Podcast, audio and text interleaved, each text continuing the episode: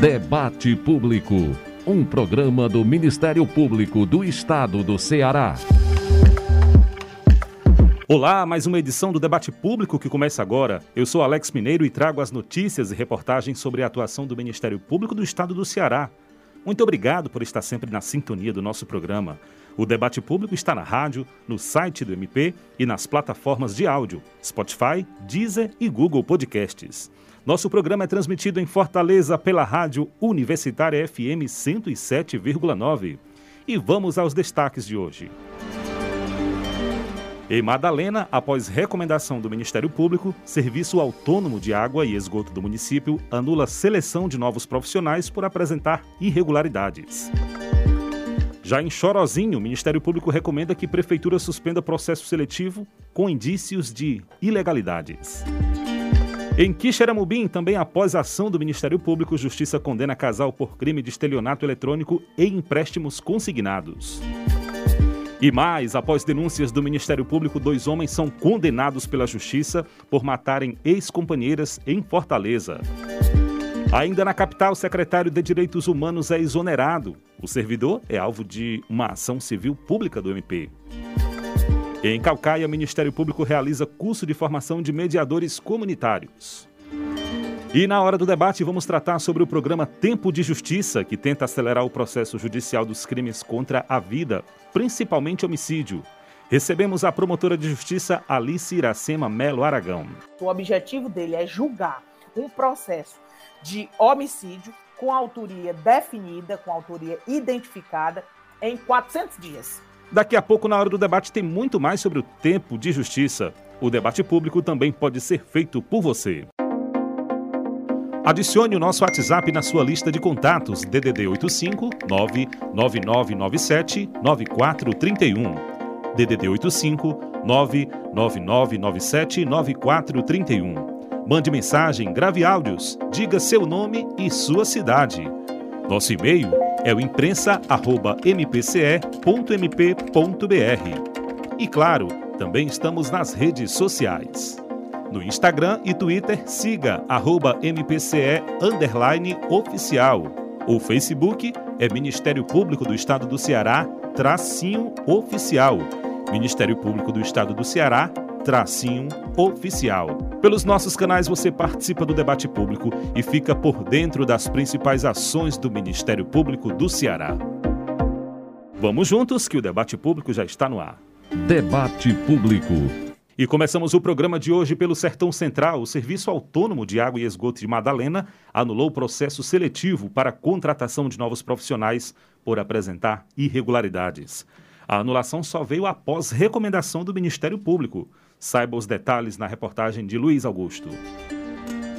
O Serviço Autônomo de Água e Esgoto de Madalena anulou o edital de seleção para os cargos de assistente de encanador e operador da estação de tratamento de água, em cumprimento à recomendação expedida pelo MPCE.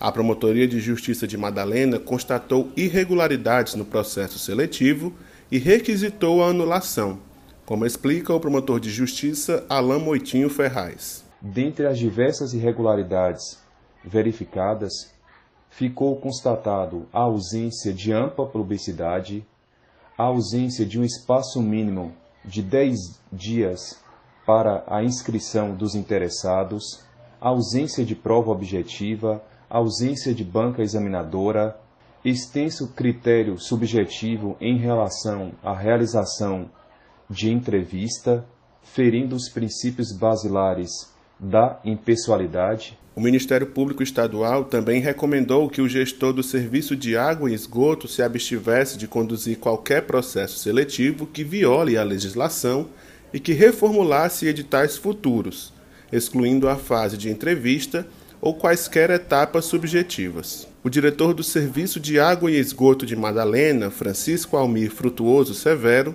acatou a recomendação ministerial na íntegra, como destaca o promotor de justiça Alain Moitinho Ferraz. Dia 17 de fevereiro, o SAI, acatando na íntegra a recomendação, anulou o referido edital. Trata-se de mais um trabalho desenvolvido pelo Ministério Público do Estado do Ceará na seara dos concursos públicos e das seleções temporárias, visando o máximo de rigor e transparência. E em Chorozinho, um caso parecido. O Ministério Público recomendou que a Prefeitura do município suspenda processo seletivo que tinha indícios de ilegalidades. O objetivo é evitar a contratação temporária fora dos limites da Constituição Federal. Os detalhes na matéria de Lívia Priscila. Ministério Público expediu uma recomendação tratando da necessidade de se realizar processo seletivo simplificado para as contratações temporárias. Né? É muito comum, infelizmente, é, os municípios realizarem contratações de forma pessoalizada, às vezes por indicação de político. E, de acordo com os regramentos legais, esse tipo de contratação temporária tem que ser realizado através de processo seletivo. Na recomendação do promotor de justiça de Chorozinho, Antônio Forte, foi feito o pedido para que o edital da seleção descreva as fases do processo de escolha, a metodologia e os critérios objetivos. O MPCE também recomendou que o prefeito não utilize provas subjetivas ou discursivas, entrevistas ou similares, sem definir critérios objetivos de avaliação, garantindo a impessoalidade. Após o resultado, devem ser contratados apenas os empregados temporários que atendem aos requisitos previstos em lei. Também devem ser cancelados os contratos temporários que infringam as normas legais. Também foi recomendado pelo Ministério Público a realização de concurso público provimento dos cargos vagos, né, como se impõe a nossa própria Constituição. Tudo isso é, tem por objetivo garantir que os princípios da impessoalidade, da legalidade, da eficiência sejam observados pela gestão municipal, no caso, ora tratado, gestão municipal de Chorozinho. Conforme o portal da transparência do município de Chorozinho, existem 462 pessoas contratadas temporariamente na administração. Por isso, o MPCE também recomendou que, após o processo seletivo, seja publicado edital de concurso público para os cargos efetivos do Poder Executivo, em substituição aos contratados temporariamente que exerçam atividades permanentes e rotineiras. Esses casos se enquadram em cargos típicos de carreira. Na capital cearense, o secretário de Direitos Humanos da Prefeitura de Fortaleza, Hilário Marques, foi exonerado do cargo por determinação da Justiça. O Ministério Público do Ceará ingressou com ação civil pública pedindo a exoneração do servidor, que é condenado por improbidade administrativa. Vamos entender o que motivou a ação na reportagem de Emerson Rodrigues. À época, o STJ, um órgão colegiado, reconheceu que Hilário praticou atos de improbidade administrativa quando era prefeito de Quixadá, Tal condenação motivou o Ministério Público a recomendar no dia 2 de fevereiro a exoneração do atual secretário. O pedido não foi atendido pela prefeitura da cidade, o que levou o Ministério Público a ingressar com a ação civil pública, como explica o promotor de justiça Marcos Vinícius Nascimento. A prefeitura municipal de Fortaleza não atendeu a recomendação do Ministério Público, argumentando que a ação judicial ainda dependia de julgamento de recurso. Entretanto, o artigo 149, letra A da, da Lei Orgânica Municipal, exige somente o, a decisão por órgão colegiado, a condenação por órgão colegiado. Então, como não foi aceita a, os argumentos por parte do Ministério Público, ingressamos com a ação civil pública. De volta ao Sertão Central após a ação do MPCE, a Justiça condenou um casal por crime de estelionato eletrônico e empréstimos consignados no município de Quixeramobim. Confira a reportagem de Samuel Sena. A fraude em empréstimos consignados não é novidade, mas o golpe está aí e ainda há quem caia. A conversa apelativa direcionada especialmente às pessoas mais necessitadas, iludidas por um auxílio financeiro, ainda provoca sérios prejuízos. Felizmente, uma ação rápida da polícia, do Ministério Público Cearense e da Justiça em Quixeramobim tirou de circulação o casal Franciele Jucá Ribeiro Galdino e Carlos José da Silva Santiago, conhecido como Carlinhos Mototáxi. Depois de praticar uma série de crimes de estelionato, o casal se deu mal Franciele Jucá foi condenada a 11 anos de prisão e Carlos José foi condenado a 7 anos de cadeia. O promotor de justiça Vicente Anastácio de Souza conta como os estelionatários agiam ao se aproveitarem da falta de conhecimento das vítimas. Iniciou quando a, alguns idosos e pessoas vulneráveis da cidade constataram que o seu benefício previdenciário estava vindo em valor bem reduzido, sem justificativo. E durante a apuração dos fatos, é, é, foi constatado que uma intermediária, no caso os dois réus desse processo, eles se utilizavam da situação de, de, de vulnerabilidade dessas pessoas, conduziam elas até as agências bancárias, formalizavam o cadastro, inclusive utilizando as digitais dos idosos e das pessoas vulneráveis, e a partir daí obtinham acesso às contas e benefícios que essas pessoas recebiam. Segundo a denúncia, a infratora passou a lavar o dinheiro oriundo das práticas ilícitas fraudulentas, adquirindo objetos para encobrir a origem ilícita dos valores dos empréstimos das vítimas, como ficou evidenciado pelos relatos das testemunhas. Franciele Jucá levava uma vida de ostentação, chegando a trafegar pela cidade em carro de luxo. Franciele ia com as vítimas para o banco da cidade em que elas mesmas tinham conta e realizava o cadastramento de biometria dos ofendidos para a instalação de aplicativo do banco no aparelho celular dela.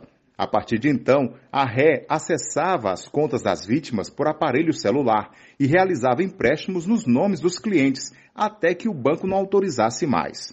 Quando uma vítima procurava por Franciele Jucá apresentando alguma reclamação, ela fazia uma transferência de valores da conta bancária de outra vítima para camuflar a trama criminosa. A partir daí, começaram a utilizar esse dinheiro para diversas atividades: é, aquisição de veículos, é, é, compra de materiais para construção, em prejuízo dos idosos. É, é, durante a instrução, restou evidenciada a prática do, do fato com, com provas robustas do modus operandi dos dois, é, é, inclusive com transferências de pagamento via Pix em favor da, em favor da, da ré, né, da, da condenada nesse processo, é, é utilizando-se a conta de um dos idosos é, para pagar contas pessoais, é, relatos dos fornecedores de, de material de construção para a ré de que de fato foi feito pagamento de produtos entregue à ré, mas utilizando-se de conta de um dos idosos, né, sem, sem conhecimento dos idosos, é, é, o que restou configurado que é, é ela incorreu na prática do estelionato, né, o crime de estelionato, previsto no artigo 71, e no crime de lavagem de, do Código Penal e no crime de lavagem de dinheiro. É, por isso, ela foi processada, o Ministério Público é, é, na defesa da sociedade, das pessoas vulneráveis, tem como missão constitucional combater a prática de crimes, né? É, é o que é o caso, o que foi o caso, né? É, é, propôs a ação, propôs a denúncia, transcorreu a instrução regularmente, tendo ao final o, o doutor juiz, o Poder Judiciário da comarca de Xeramubim, doutor Wesley Sodré, reconhecida a procedência da denúncia e condenado os, os dois réus né, pela prática desses crimes. Mais uma vez, o Ministério Público prova que o crime não compensa e que a sociedade sempre poderá contar com a instituição responsável pela fiscalização da lei e pela manutenção da ordem constitucional. Em Fortaleza, após denúncias do MPCE, dois homens foram condenados pela justiça por matarem as ex-companheiras. Quem conta essa história é a repórter Lívia Nogueira. No último dia 7 de fevereiro, o Tribunal do Júri da Comarca de Fortaleza sentenciou Jorge Henrique Pena da Silva a 24 anos e 9 meses de reclusão após o réu ter matado a ex-companheira com golpes de faca no bairro Álvaro Wayne. O feminicídio ocorreu em 2017 e foi denunciado pelo Ministério Público no mesmo ano. O crime foi motivado pela revolta do autor quando descobriu que não era o genitor do filho mais novo da vítima. O instrumento para execução tipifica casos de feminicídio, conforme explica o promotor de justiça Ítalo Loureiro. Pesquisa realizada em 289 processos de crimes letais intencionais da Comarca Fortaleza, em que vítimas foram mulheres, revelou que 14% dos casos eram feminicídio, a arma branca e outros meios somados alcançam 62% dos casos contra 38% do uso de arma de fogo no contexto de feminicídio, Considerando todos os contextos, motivação desconhecida, tráfico de drogas, feminicídio e outros, a arma de fogo foi o principal instrumento utilizado para assassinar mulheres, 84% dos casos. Contudo, o feminicídio possui características próprias e uma delas é a utilização preponderante de armas brancas, principalmente facas e outros meios, estrangulamento, afogamento, uso de é, fogo, etc. Isso pode ser constatado, inclusive, no caso em concreto, em que expressa todo o ódio do acusado com relação à sua ex-companheira. A sociedade brasileira abraçou o combate à violência doméstica e familiar contra a mulher como uma política de Estado o artigo 226, parágrafo 8 da Constituição de 1988 determina que o Estado deve criar mecanismos co para coibir a violência no âmbito de suas relações. Para isso, em 2006, foi aprovada a Lei 11.340, conhecida como Lei Maria da Penha. Em 2015, foi a vez de tipificar, enfim, o crime de feminicídio. Acusar e pedir condenação daqueles que matam mulheres em razão do sexo feminino também é defender a dignidade da vida e combater a perpetuação da injustiça. Portanto, é importante o apoio da sociedade aos órgãos de justiça no combate ao feminicídio. Outro caso ocorreu em 2018, no bairro Cristo Redentor, da capital cearense. O réu Francisco César Menezes da Silva foi sentenciado a pena de 32 anos de reclusão pelo crime de feminicídio contra a ex-companheira. O acusado foi levado a júri após a denúncia apresentada pelo MPCE, na qual consta que o denunciado, após uma tentativa frustrada de reatar o relacionamento, matou a vítima com cerca de 25 golpes de faca. Esse caso faz parte do programa Tempo de Justiça, que consiste no julgamento de crime realizado em menos de dois anos após a prática. O promotor Ítalo Loureiro reforça a importância desse projeto para o processo de julgamentos. Na pesquisa realizada em processos de feminicídio, da comarca de Fortaleza, verificou-se que o encerramento atual ou iminente da relação íntima foi a principal causa do feminicídio, correspondendo a 33% da amostragem. 26% dos casos não apresentaram motivo revelado. 18% dos feminicídios estão relacionados a ciúmes ou sentimento de posse. 15% a discussão, briga ou motivo banal e 8% a traição real ou ficta. As pesquisas nacionais e internacionais demonstram que uma parte significativa de feminicídios ocorre até um ano após o encerramento do relacionamento. Isso demonstra a importância de desenvolver políticas públicas eficientes para evitar este tipo de crime. Quando o crime é praticado, cabe ao Estado investigar, processar e julgar em menor tempo possível os casos de feminicídio. O projeto Tempo de Justiça oferece um especial enfoque a essa questão, envolvendo todas as instituições de polícia e de justiça no combate à violência letal e intencional de mulheres. E durante o período pandêmico, os índices de feminicídio tiveram aumento e principalmente nesse período é essencial que a sociedade e os órgãos de justiça atentem para os casos e a importância da denúncia e da agilidade no julgamento. E o Ministério Público cobra do Estado a criação da Delegacia do Idoso e da Pessoa com Deficiência em Maracanaú. Os detalhes com o repórter Paulo André Sales. Foi definido em reunião do Ministério Público do Ceará com o representante da Segurança Pública do Estado, Leonardo Barreto, a criação de uma delegacia da pessoa idosa e pessoa com deficiência no município de Maracanaú. Num encontro realizado por meio de videoconferência, o delegado Leonardo Barreto sugeriu que, em caso de dificuldades econômicas para a criação da delegacia, seria possível agregar atribuição de proteção ao idoso e à pessoa com deficiência à Delegacia de Defesa da Mulher de Maracanaú ou de Pacatuba. O promotor de justiça, Hugo Porto, explicou mais detalhes sobre a reunião. A reunião aconteceu diante eh, de uma demanda de apoio da promotoria de Maracanaú, do Dr. Horácio Tranca, que uh, via a possibilidade, a necessidade, estou dizendo, uh, diante da demanda, de termos uma promotoria especializada da pessoa idosa e da pessoa com deficiência diante do, do da população, perfil econômico da é, comarca, no caso da cidade de Maracanaú. O doutor Leonardo é, se comprometeu a fazer um estudo diante da existência na, em Maracanaú de uma delegacia destinada à política de violência doméstica, que parece que a demanda não, não era, segundo a estatística dele, era uma demanda que poderia a, a cobertar, assim, a absolver, melhor dizendo, a, a, a, política do idoso da pessoa com deficiência. Esse estudo precisa ser feito. Nós não desejamos tirar qualquer política e qualquer garantia de qualquer uma uh, das áreas uh, de defesa de direitos, seja da pessoa idosa, da pessoa com deficiência ou da violência doméstica. Por isso que esse estudo é fundamental e é importante repisar isso. Uh, para que haja uh, um serviço de eficiência para todas as políticas.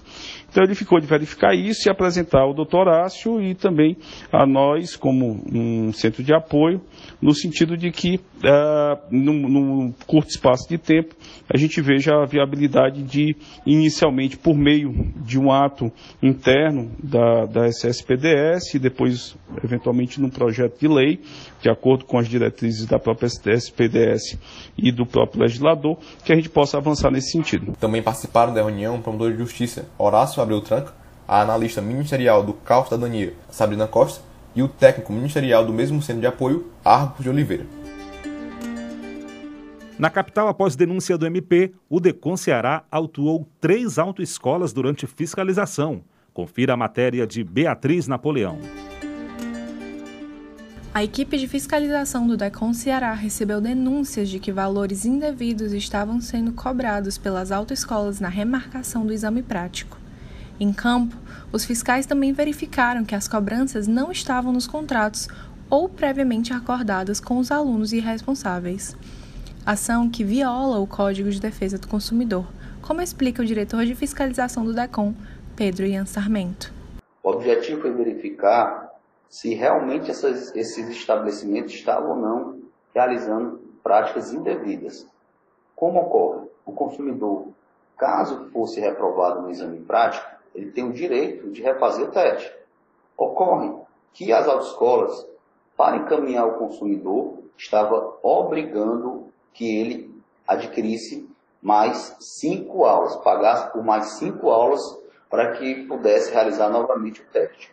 As três autoescolas autuadas pelo Decon Ceará por irregularidades foram Autoescola Montenegro, no bairro de Fátima, Autoescola Positiva, na Parangaba e Autoescola Triunfo, no centro. É importante salientar que essas autoescolas podem sim orientar o consumidor, mas nunca condicionar a prática desse, desse serviço para que ele realizasse o reteste à contratação de mais cinco aulas. Então, isso é uma prática indevida.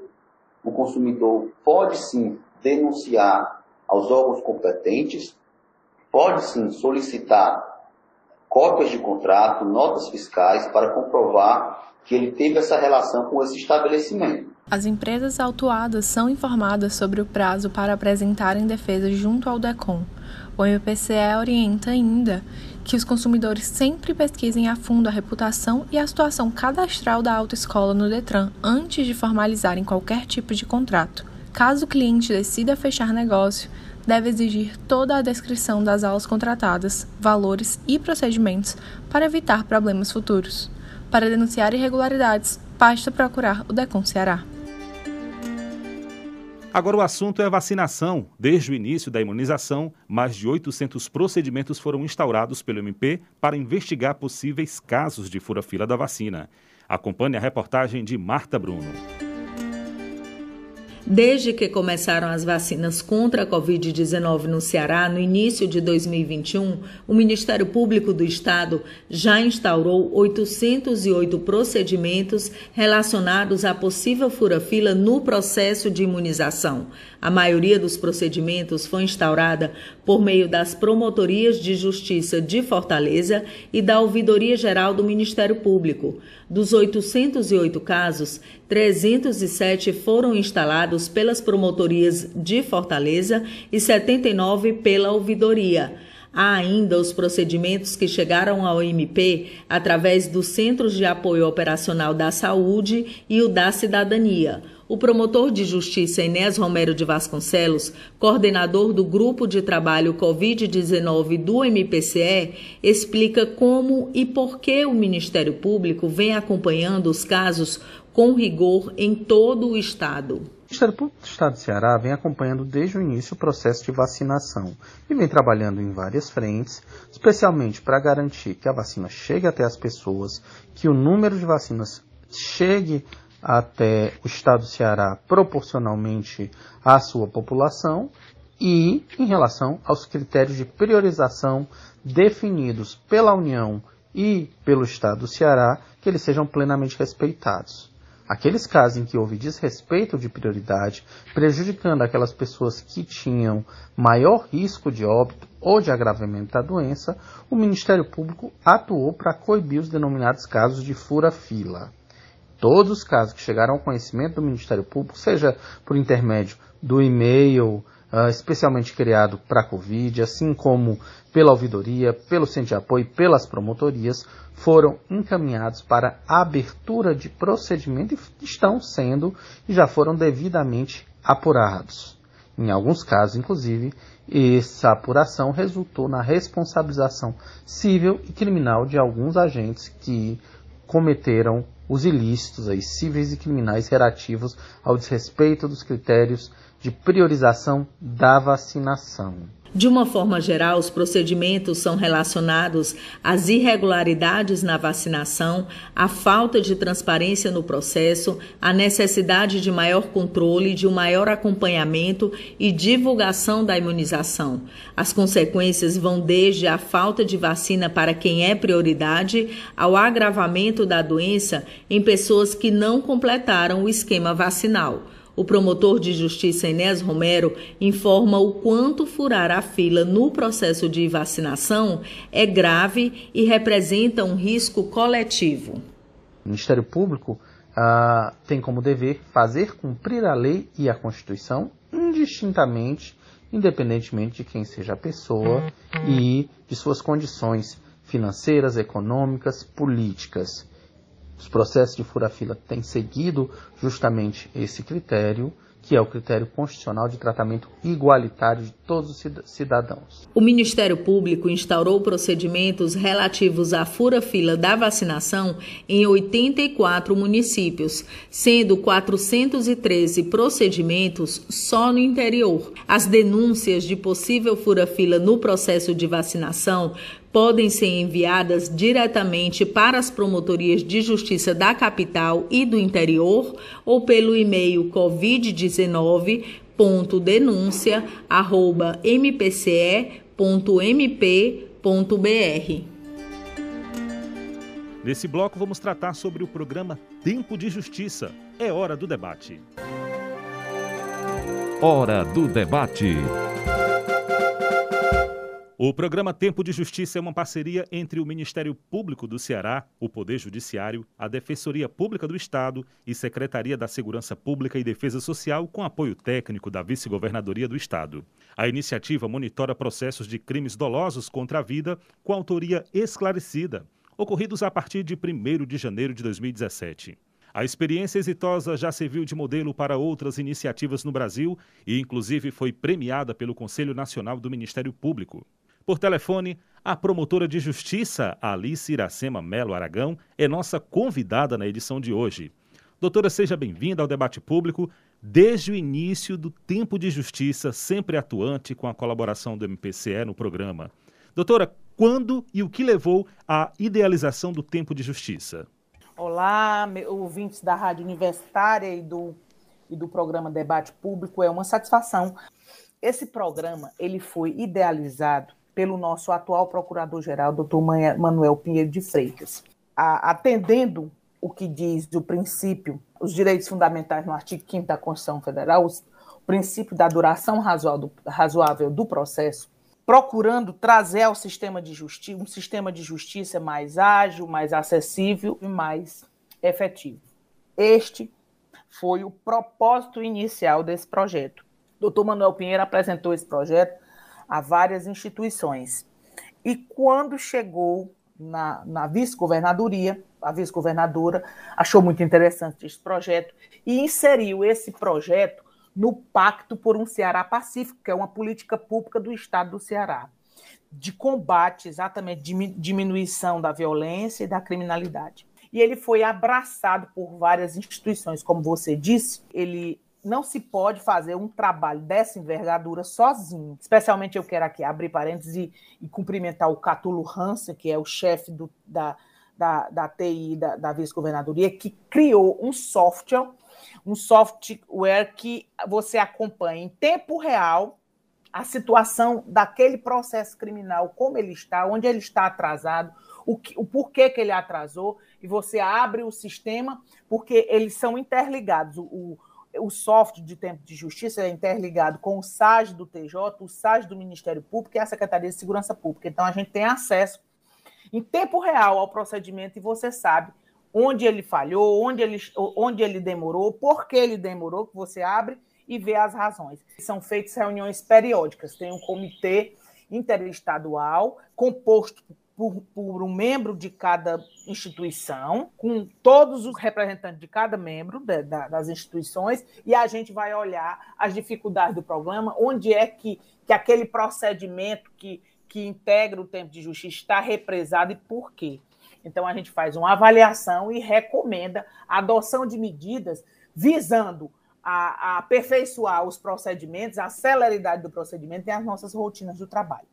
Esse é o tempo de justiça. O objetivo dele é julgar um processo de homicídio com autoria definida, com autoria identificada, em 400 dias. Esse é o objetivo. A doutora falou sobre essas reuniões que sempre acontecem mensais. A pandemia chegou a interferir ou não houve nenhum problema?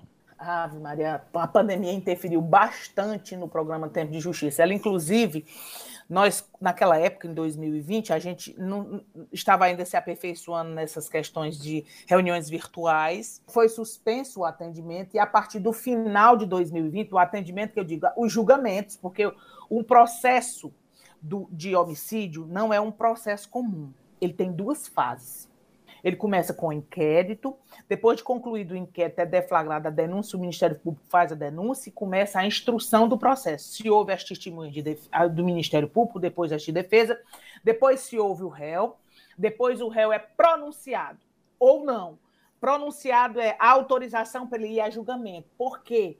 Porque um processo de homicídio ele tem duas fases, aí começa a segunda fase. Ele pode recorrer o, o, dessa sentença de pronúncia que autoriza o réu a ser julgado perante o tribunal do júri, que é composto de sete jurados, aqueles integrantes da sociedade, que vão decidir, através da votação de quesitos, se o réu é condenado ou é culpado. Exclusivamente crimes dolosos contra a vida, consumados e tentados. Ele é um procedimento, é um rito processual complexo. Só para você ter uma ideia, o, o Ministério da Justiça fez um levantamento à época, a média de processo de julgamento de homicídio no Brasil, ele durava geralmente oito anos e seis meses. As capitais brasileiras mais atrasadas no julgamento de procedimentos do Tribunal do Júri eram Belém, Belo Horizonte, Goiânia, Porto Alegre e Recife. Essa é a informação do Ministério da Justiça. É tanto que o Brasil ele recebeu várias recomendações. A gente vê, por exemplo, a OEA é, puniu o Brasil em razão da, da, da demora dos julgamentos do crime no caso da Maria da Penha, Maria Fernandes, que foi que, que o marido tentou matá-la, passou 18 anos para ser julgado. Aqui no Ceará, aquele procedimento do crime da bailarina, que todo mundo conhece, foi extinta a pena pelo decurso do tempo, porque ele, o crime ocorreu em 93, em 2017 foi que ele foi julgado. Então, era exatamente isso e dava uma sensação de impunidade à sociedade, trazia um reflexo muito negativo. E a, o propósito desse projeto era a mudança de paradigma para que as pessoas compreendessem que matar, homicidar, matar o seu semelhante não valia a pena, porque a pessoa poderia ser condenado com muita celeridade, apesar da complexidade do rito processual. É esse o principal objetivo desse programa, é mostrar de uma certa forma à sociedade que praticar um crime de homicídio não é compensatório. você pode ser preso, você pode ser julgado, você pode ser condenado com muita celeridade. É aumentar a, a eficiência que nós queríamos da investigação, do tempo do rito processual, dos julgamentos, para trazer, cumprindo os prazos legais e respeitando os direitos fundamentais. E isso era o mais importante. Doutora Alice, é, a doutora destacou os integrantes do Tempo de Justiça e especificamente qual é o papel do MPCE dentro dessa colaboração? O papel do MPCE é acompanhar, colaborar, prestando o seu serviço, trabalhando com mais eficiência e acompanhar, porque além de, de sermos titulares da ação penal, nós, estamos, nós também somos fiscais da lei. Então, é uma forma de fiscalizar o acompanhamento daqueles procedimentos. Esse foi o objetivo, um dos principais papéis do Ministério Público, que nós fizemos um congraçamento entre as instituições, diminuindo as distâncias. A gente se falava, ficando conhecendo, por exemplo, os peritos da, da PFOS, a gente conseguia se comunicar com mais rapidez para que se fossem remetido, remetidos ao procedimento alguns laudos periciais que estavam atrasados, se comunicar com os delegados mais facilmente, entrelaçamos essas comunicações, se comunicar com o defensor público para que ele apresentasse a defesa ou falasse de algum pedido que foi feito dentro do procedimento. Então, esse programa estreitou a comunicação entre as instituições e colaborou, trouxe mais eficácia, mais fluência ao procedimento criminal. O Ministério Público foi um dos grandes responsáveis por isto. Entre os integrantes do Tempo de Justiça está a Secretaria de Segurança Pública e Defesa Social do Estado, o delegado-geral adjunto da Polícia Civil do Ceará, Márcio Rodrigo Gutierrez Rocha, ele participa destacando o papel da SSPDS no Tempo de Justiça. Vamos ouvir. Esses trabalhos é, eles são desenvolvidos desde o início das investigações, né? Ah, através do trabalho da Polícia Civil do Estado do Ceará, que cria mecanismos para é, dar mais capacidade de investigação ao DHPP, né, a nossa, o nosso departamento uh, especializado aí na, na, na, investigação de homicídios. E também é uma forma de se robustecer a investigação, né, acelerar, trazer mais eficiência e que isso consiga também uh, ser traduzido aí em um processo mais célere, um processo mais eficiente e um julgamento mais rápido do Poder Judiciário. E a Secretaria da Segurança Pública e a Polícia Civil vem contribuindo aí é, de forma bastante positiva Doutora Alice, o tempo de justiça, como a doutora até já reforçou, realmente deu essa celeridade ao registro, à investigação, processo e julgamento de crimes registrados no território cearense, não é isso? Nós tivemos um impacto tão positivo na implementação desse programa. No primeiro ano que ele foi implementado, a gente faz uma comparação entre o ano de 2015 e 2017, houve uma 27% da redução do acervo processual nas cinco varas do júri ocorreu cinco vezes mais casos encerrados em menos de 400 dias, tudo no ano de 2017, fazendo a comparação. Houve uma redução de 56% da média de tempo de investigação no processo, no julgamento dos homicídios em Fortaleza. Esse programa foi implementado em Sobral e ele também vai ser, está sendo implementado, se já não foi, agora no, no, em Juazeiro, porque a gente faz primeiro, como a gente diz, um levantamento dos procedimentos que eles, que eles podem ser inseridos no programa e a partir daí eles são inseridos para serem acompanhados. Nós consumimos 9% em média, foi reduzido o tempo. Vamos supor, eu tinha cinco dias para apresentar um documento ou uma alegação final ou o que fosse. Eu, eu digo eu, ou eu, ou a Defensoria Pública, ou o Ministério Público, ou a Defensoria Pública. A gente apresentava em um dia logo no outro dia, ou então fazia logo as alegações finais orais. Então diminuía o prazo, todo mundo se, se ajudando para diminuir o prazo ainda mais dos resultados, para que trouxesse algum resultado ao procedimento final. Inclusive, foi escrito um artigo pelos professores da Unifor, Programa de Tempo de Justiça, análises qualitativas e quantitativas dos acordos decorrentes do julgamento do recurso de distrito no Tribunal de Justiça. Eles mostrando, eles começaram a pesquisar o que foi que mudou, por que, que, o, que, que os recursos de distrito estavam sendo julgados tão rapidamente. Eles fizeram esse artigo com um levantamento da, da, quantidade de julgamentos e o tempo que levava e mostravam, e mostrando exatamente a eficácia do programa Tempo de Justiça. Doutora, a Defensoria Pública do Ceará também faz parte do Tempo de Justiça e a gente contou Sim, também muito, muito com a participação. A participação deles. É, a gente contou com a participação do defensor Leonardo Moura, né, explicando o papel da Defensoria. A gente vai ouvir agora também. A Defensoria Pública Geral do Estado do Ceará como signatária do programa e levando em conta a sua importância para a instituição, mesmo contando com um número menor de membros, vem evitando todos os esforços para lotar defensores públicos nas varas do júri, bem como proporcionar as melhores condições de trabalho para estes profissionais. Para isso, vem passando por constantes reestruturações, agora contando com dois defensores públicos para cada vara do júri da capital. Em Sobral, onde o programa se inicia, serão designados defensores públicos para auxiliar as atividades, de modo que não exista qualquer entrave nos trabalhos relativos aos processos de apuração de crimes dolosos contra a vida na comarca.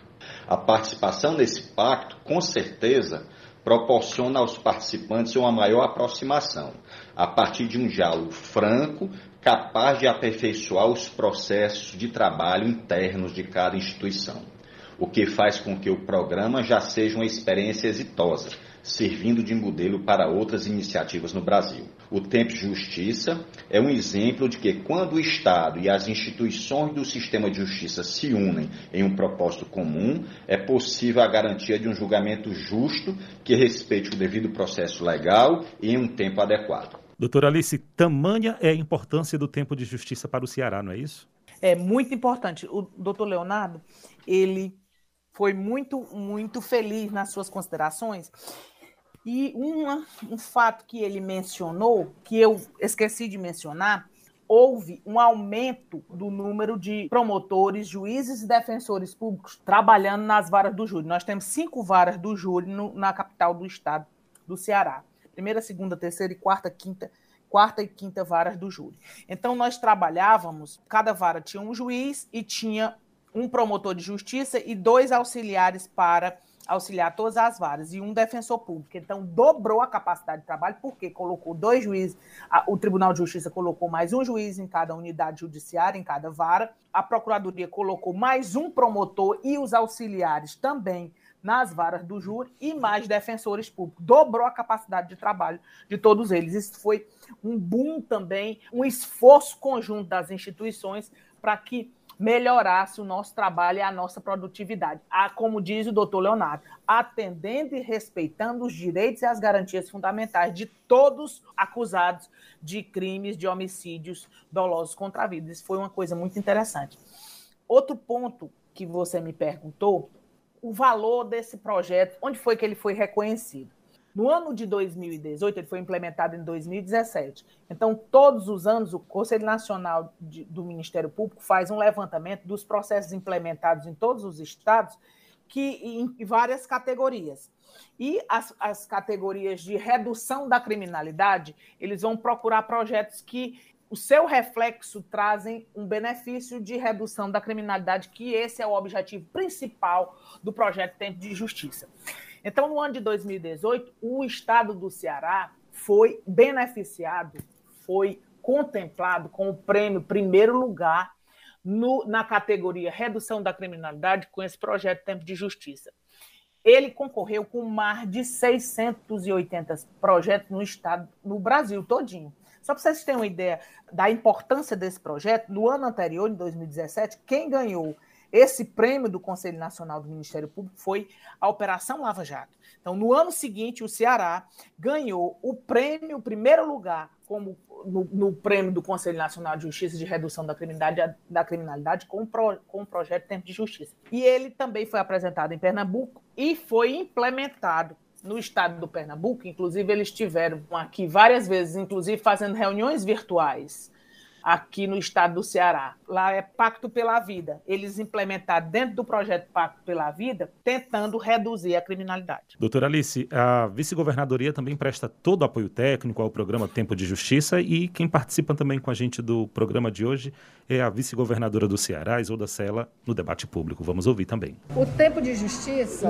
é mais do que um programa, na verdade, é uma dinâmica que se estabelece no âmbito do, do Estado é, com o objetivo de garantir que os crimes de homicídio, esses crimes tão gravosos, né, porque exatamente atentam contra a vida, que eles sejam identificados as suas autorias e devidamente é, julgados no tempo que a lei determina, que a lei é, sinaliza. O tempo de justiça, ele integrando todos os órgãos que são responsáveis em alguma medida, que tem a sua parcela de responsabilidade, e aqui eu falo do governo do estado através da Secretaria de Segurança, Polícia Judiciária, os outros órgãos também, Polícia Militar, IPFOSSE, o Ministério Público, o Poder Judiciário,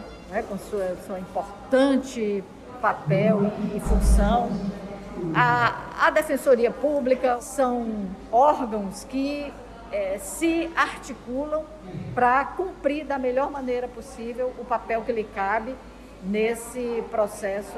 O tempo de justiça já se mostrou eficiente com relação a isso.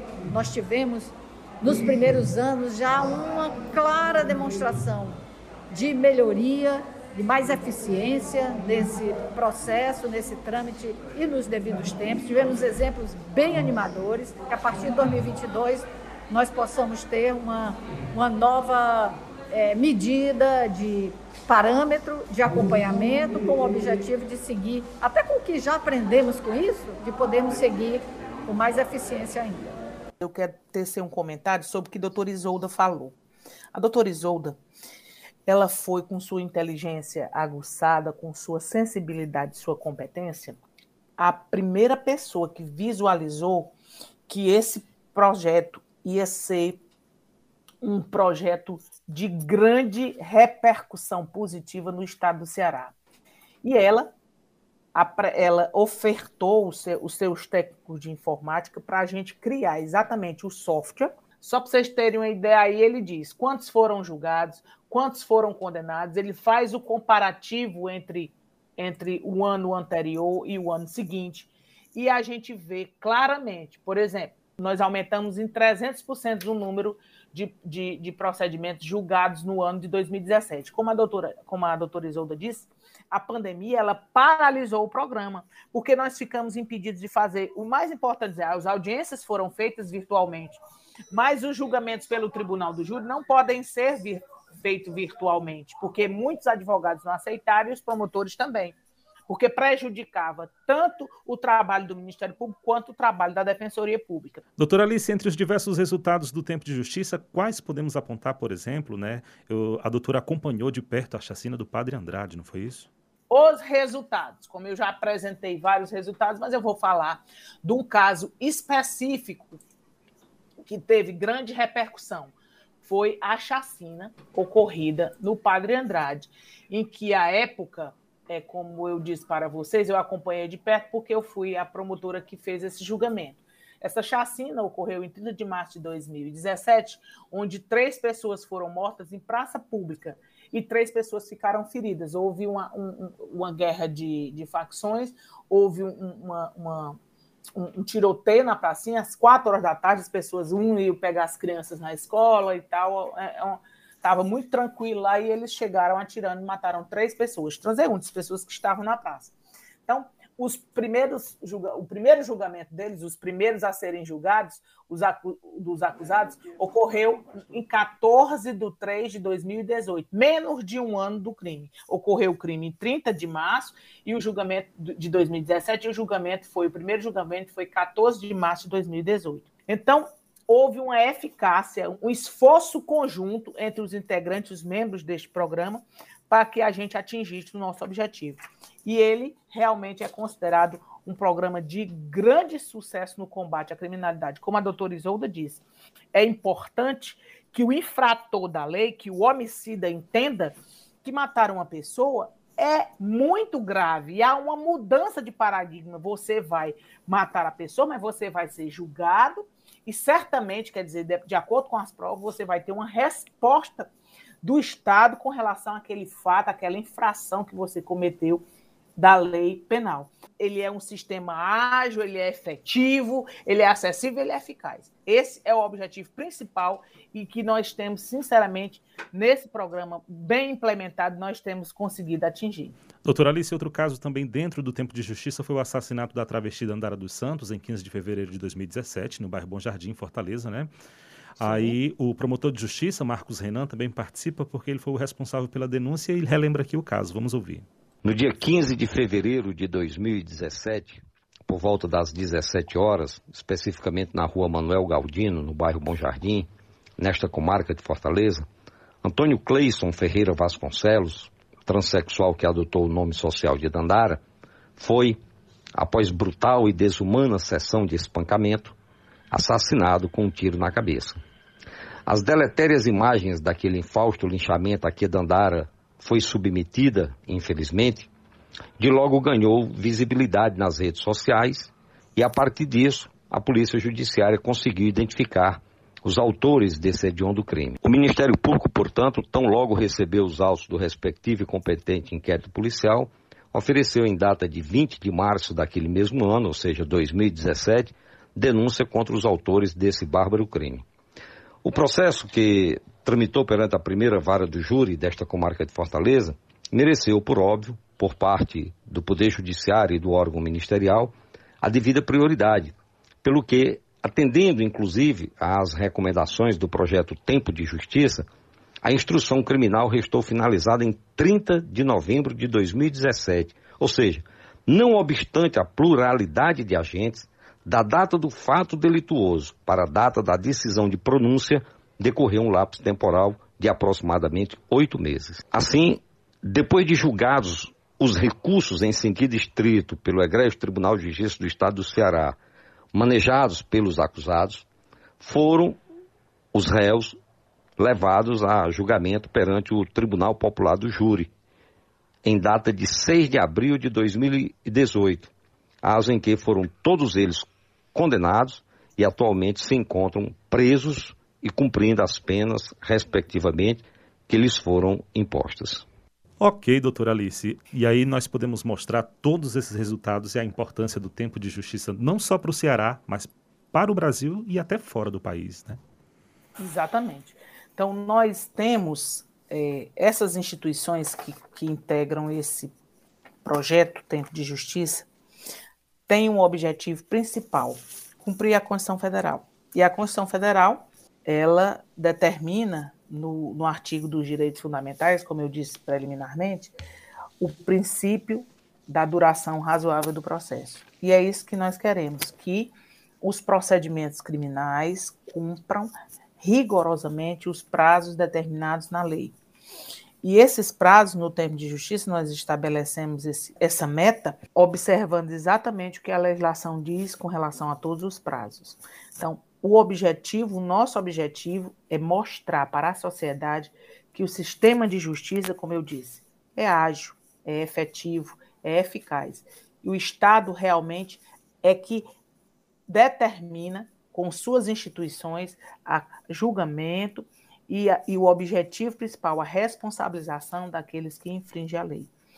Para que essa resposta seja eficaz, nós, nessa reunião de, de, de instituições, nós trazemos o programa Tempo de Justiça para a sociedade. É um presente que a sociedade recebe e o compromisso de todos esses integrantes, Ministério Público, Tribunal de Justiça, Vice-Governadoria, Defensoria Pública, Polícia Civil e PFOS, todos juntos em prol da sociedade, buscando mostrar que o Estado está aí dando uma resposta eficaz, um julgamento eficaz. A gente quer uma resposta, um julgamento atendendo e, e, observando os direitos fundamentais. Nós queremos um julgamento justo, célere e eficaz. E é isso que nós pretendemos mostrar à sociedade. O tempo de justiça é isso. É um presente que a sociedade recebeu, mostrando que o Estado está interessado realmente em trazer a paz social, fazer do nosso, da nossa cidade de Fortaleza, do nosso estado, um lugar muito melhor de se viver, mais tranquilo, sem violência. Promotora de Justiça Alice Iracema Melo Aragão, muito obrigado pela participação, por trazer toda essa experiência do MPCE no programa Tempo de Justiça e será sempre uma satisfação ter a presença da doutora aqui no debate público. Muito obrigada, agradeço a todos, especialmente a você, Alex. Muito obrigada e eu estou à disposição dos senhores. E lembre-se, a atuação do Ministério Público do Estado do Ceará você acompanha através do mpce.mp.br e nas nossas redes sociais. O Instagram é o arroba mpce oficial. Os nossos canais de interação seguem sempre disponíveis para você. Muito obrigado e até a próxima semana. Debate Público, um programa do Ministério Público do Estado do Ceará, em parceria com a Rádio Universitária FM, Fundação Cearense de Pesquisa e Cultura e Universidade Federal do Ceará.